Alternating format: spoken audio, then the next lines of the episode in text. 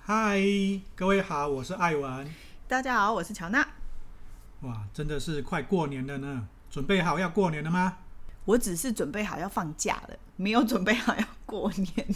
OK，我觉得我们今天谈的主题可能会稍微有一点点沉重一点点。嗯，哦，我们来聊一聊啊，那些在人生低潮的时候才会明白的事情。嗯，为什么会想要聊这个话题呢？因为年底啊，很多的总结，哈、哦，又是总结。那总是会有人过得好，总是有人过得不好嘛。嗯，那过得好的，当然我们会为他高兴。但是过不好的，你要怎么去陪伴他，或者是安慰他呢？我觉得这是一个人际关系上很需要去练习的一个问题。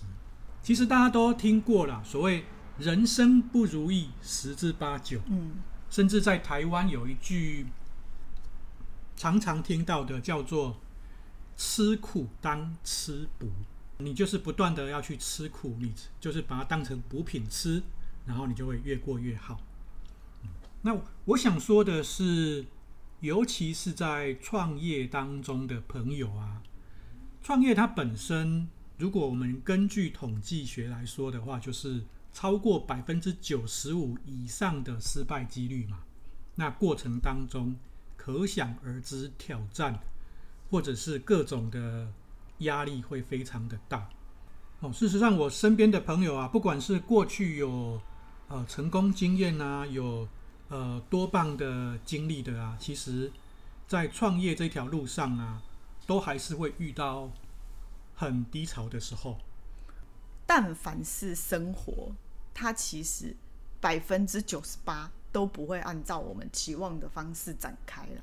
不正常的方式，其实反而是一种常态。是，如果你觉得说你的生活到处都是顺风顺水的，你反而应该觉得很奇怪。对，因为刚好我昨天也跟一个朋友在聊了哈，嗯、他就说啊，只有一种状况你是很平静安稳的，就是你什么都不做，嗯，或者是你是你的生活是一滩死水，尤其是当你有了小孩子之后啊。你就会发现，你的生活其实是乱了序的。代表什么？我们每天都在接受新的东西。嗯嗯、只要你是在接受新的东西，哦，你在进步的过程当中，你一定会遇到低潮。哦、我觉得这是肯定的。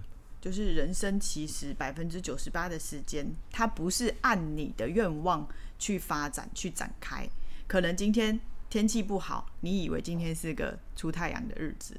但是今天其实就是下很大的雨，你会发现很多事好像都会跟你作对。但是我觉得在这种情况下的时候，我觉得你反而是要打开你的心胸，去接受你生命中所有可能会发生的不如意的事情。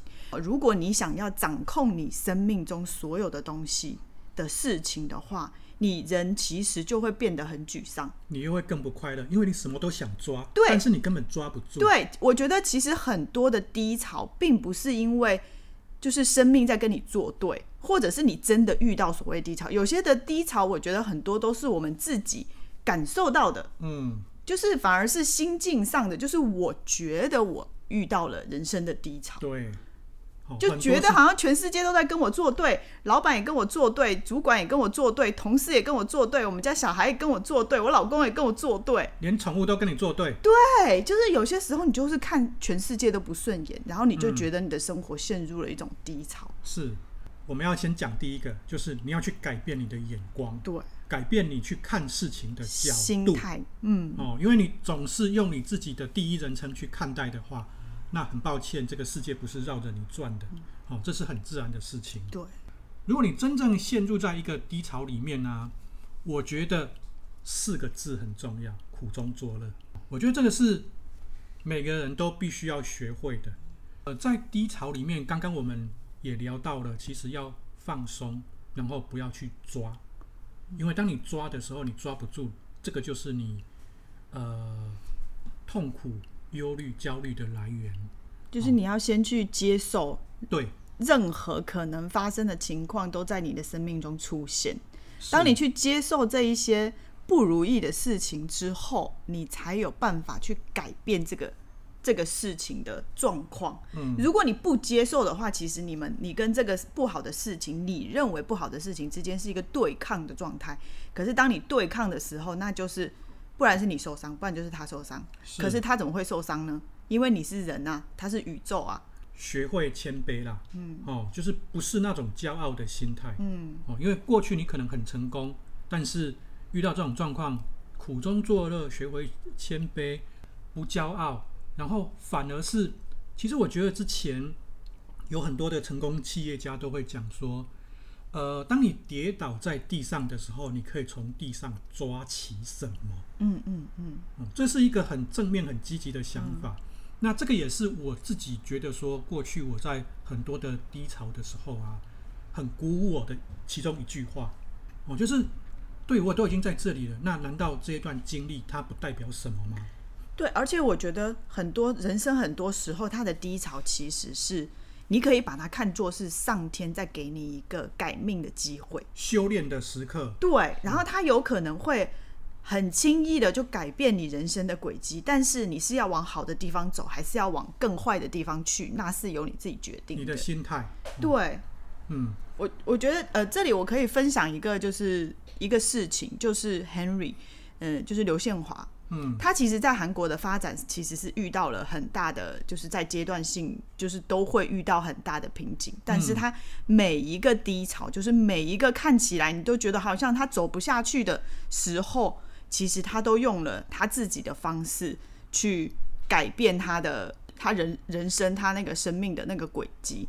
比如说，他之前就是刚开始出道的时候就被大家喊说让他下台，然后他就从一个就是好像练习生的角度，然后就走往了创作歌手这条路。就是观众虽不接受我当一个偶像歌手嘛，那我就去走创作这条路。他反而就走出了这样这样一条路。然后接着后来他又遇到了。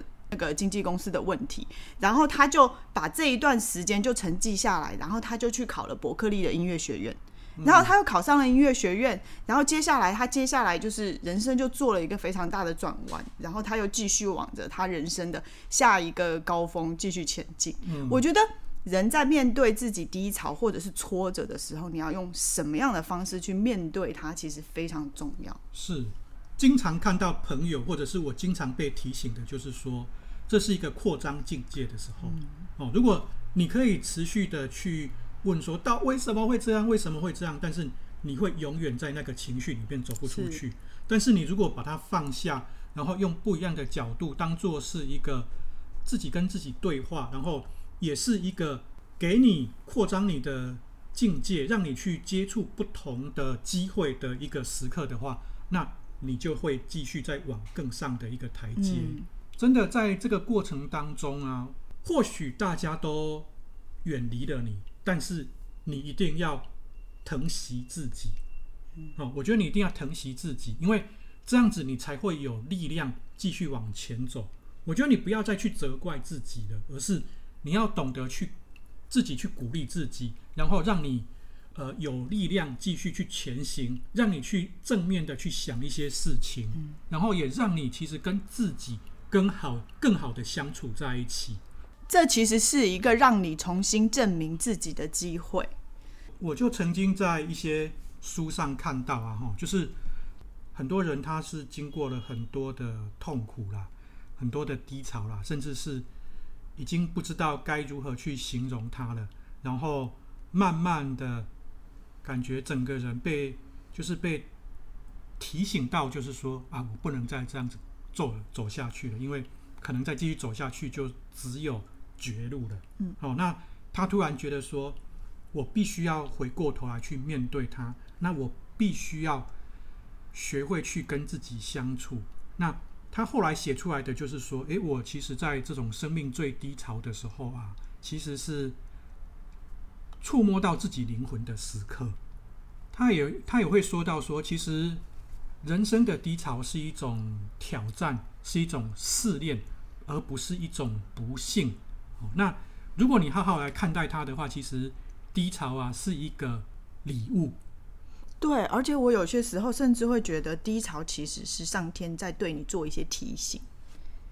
就是你很有可能是某些地方不太跟你的生命，或者是跟你的那个叫当下的状态哦，当下的一些不太对了。嗯嗯，对。那其实啊，应该是说这种低潮跟人生的低潮，然后又重新站起来，又低潮又重新站起来，哈，它是一个趋势向上的啦。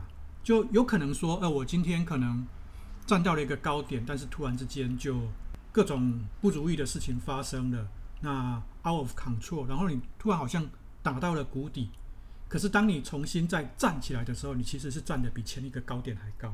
这就是我在念书的时候经常会老师会讲到，就是人生是螺旋式上升，嗯、波浪式前进的。对。嘿，它就是一定会是一个向上的，但是在向上的过程中，一定会有高低的起伏的。是，嗯，那这里面其实有一个，我觉得是成功者很重要的人格特质，它叫做韧性。嗯，韧是坚韧的韧，不是很任性 妄为的任哦。哦，那韧性是什么呢？就是你每次遇到的事情，你都有办法重新站起来。哦，乐观的重新站起来，然后又重新站到一个高点。哦，那我在网络上看了几个关于韧性的形容啊，我讲给大家听。哦，他就说韧性啊，它可以是一种人生的态度，帮助你在各种情况之下都用快乐的展望未来来替代悲伤的去回首。哦，这个经历。然后它也是一种自信，可以帮助你不用去在意别人的眼光、别人的嘲讽，而是为自己留下一些比较有建设性的批评，去正面看待它。然后韧性也是一种力量，让你勇敢去抗拒那些旁边的苛求，然后走出这个忧郁，然后回到自己人生的正轨上面来。其实韧性它已经是心理学体系里面一个新兴的研究领域了，哦，而且，呃，根据这些作者的分析，它也是一项蛮稀缺的一种人格品质。持续的高韧性啊，是很少数人才有的，但是这种持续的高韧性的人啊，他往往人生的成就都会比较大一点。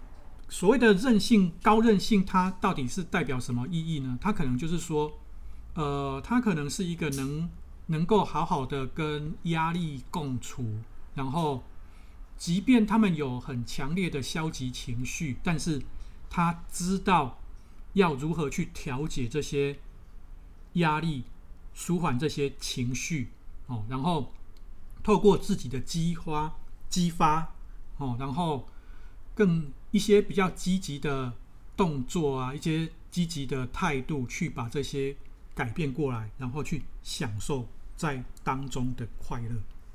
这个听起来其实呃有一点学术啦。那其实他想讲的，其实就是说，刚刚我一开始讲的苦中作乐的一种概念，然后呃打用一种。比较通俗的话，就是打不死的蟑螂，或者就是说，对于困难经历的反弹能力。嗯。啊，我觉得这里面就让我想到一个，就是因为你刚刚有提到，就是说，好像韧性越强的人，他其实往往成就会比较高。嗯，我就觉得这个就是我们经常会聊到的，就是你要蹲得够低，你才有办法跳得越高。是，如果你不愿意蹲下去。那你肯定就不会跳到很高啊。其实对，如果很多人都会用那种橡皮筋嘛，嗯，哦，我一直绷得很紧的时候，那你就弹性疲乏，你会断掉，就好像你在低潮里面，然后你就结束了。哦，可是当你在那个过程当中，你如果缩得越紧的话，那其实你是可以弹得越高，就是要松弛有，就好像你是一个很有经验的船长。哦，那你在海上航行的时候，其实很多时候遇到大浪，你不是硬跟它对抗，而是你要去顺着它，顺应它，对，哦，然后过弯啊什么的，嗯、然后迎向一个更大的大浪，然后你才有办法航行的更远。嗯，其实这个就是所谓的韧性，或者是一种比较好的人格特质啊。嗯。嗯，在低潮里面呢，还有一件事情很重要，很重要，是什么？即便你在这种困境当中啊，你还是有能力的，你只是遇到了困难而已。哦，各位，你还是有能力的，你原本的能力你还是没有丢掉，你还是没有丧失。也就是说，你还是有办法去帮助到一些人。如果你选择去帮助你可以帮助的人，而不是沉浸在这种一直问为什么、一直觉得自己是一个受害者的情况里面呢、啊？它能够帮助你很更快速的走出这个低潮期。我也非常认同这种方法，就是说，嗯，当你觉得说你对你的生活感到有一点无力感，就是你可能有些时候你就觉得你好像无能为力了的时候。你用一种就是去帮助别人的方式，或者是配合别人的方式，比如说你在工作的时候好了，然后跨部门的人他需要你帮忙，可能在平常的时候你可能根本就无暇顾及他，或者是你觉得说你根本就不属于这件事情，根本就不在你的职权责范围内的时候，你其实，在这种状况下的时候，你如果愿意去接受，然后去付出。你愿意付出的那个部分，去帮助他完成这件事情，也许这就是一个契机，让你能够从那种无能为力的感觉，然后从中去得到一些些不同的感受，比如说像一点点的成就感，还有一点点帮助别人那的过程当中去获得的一些价值感，嗯，然后你慢慢的就会对生活重新获得力量和掌控的感觉，嗯。嗯，很重要的是。就是，其实我们一直在讲的，就是心态上的调整啦。嗯，哦，然后，呃，去，我觉得也，你也是要去做，呃，你能够做的，然后你要去暂时放下你无法改变的，好，去接受这个你无法改变的这个部分，然后把你的专注力啊聚集在你可以做、你可以去改变、你可以去帮助的的这个部分上面。有些时候，呃，当你慢慢在聚焦的过程当中啊，你也可以更集中火力的在某一些你能够做的事情上面，期待啦，对未来的期待，对未来的憧憬，这个一定持续会存在。那你可以用这个去鼓励自己，同时你能够做的事情，我认为你可以让自己更慢，缓下脚步一点点，就是。一步一步的去前进，然后一步一步的设定一个比较小的一个阶段性的目标，让自己也能够得到一些鼓舞。那这样子的话，你会更快速的走出去的。我觉得人在低潮的过程当中，都是一个转型升级的过程啊。就好像我们会打游戏的时候，总会有一些关卡，那你会卡关打很久，就好像打到大魔王了。你可以选择不打，但是就是结束了。但是人生这么长，你不可能说我不持续的前进嘛，哦，所以一定是慢慢在锻炼。刚刚我们讲的所谓的韧性，然后持续的让自己更加的茁壮，然后你就可以去站在一个更高的一个位置上面啦。然后最后我想要再提一点的就是说。其实人在低潮的过程当中，你也会看清楚很多的事情、人事物。我觉得你在很好的时候啊，你就发现很多的人会向你靠过来。对，就所谓的“你若盛开，蝴蝶自来”。哦，其实在我过去的人生里面呢，也很多这样子的一个情况，就是说，诶，我当今天我，呃。有一个比较大的成就的时候，你就发现很多人会来找你，在这个过程当中，你反而很容易迷失，很容易的自我膨胀，你觉得自己很了不起。可是其实我们都必须承认，成功都是一时的，有办法持续的往前走，有办法很有韧性的不断的推进，这个才是一个成功的人，因为。人生是马拉松，不是百米的一个呃比赛完成拿到第一就结束了。你还有很多很多场的比赛，在你成功的时候，其实呃你可能会受到很多的追捧。那你如果呃懂得去取舍的话，其实你在这种低潮的时候啊，你会更知道，因为你做了，呃，不管是环境帮你做了减法，你身边的人帮你做了减法，或者是你自己更加的去珍惜自己，也更加的呃知道调整自己的方向脚步的时候啊，其实是让你未来走得更稳。而且你也会知道说哪些人、哪些事是更值得花时间在上面的。嗯，好就是你不要把你人生的低潮，就是用一种怪罪的方式，它其实就是给你一个，也许就是给你人生的一个转机而已，让你看清楚更多的事情。哦，你就把你身边的那些以前的粉红泡泡啊什么的，帮你戳破、戳破，然后让你看到。看得更清楚。我觉得一个真正啊有好的人格特质的人，他应该是不论什么样子的情况，他都是处之泰然、怡然自得的。那其实我觉得说，像在那个圣经里面，保罗也说到一个东西哈，就是说我知道如何处卑贱，也如何处丰富。然后在一切的事上，在一切的情况之下。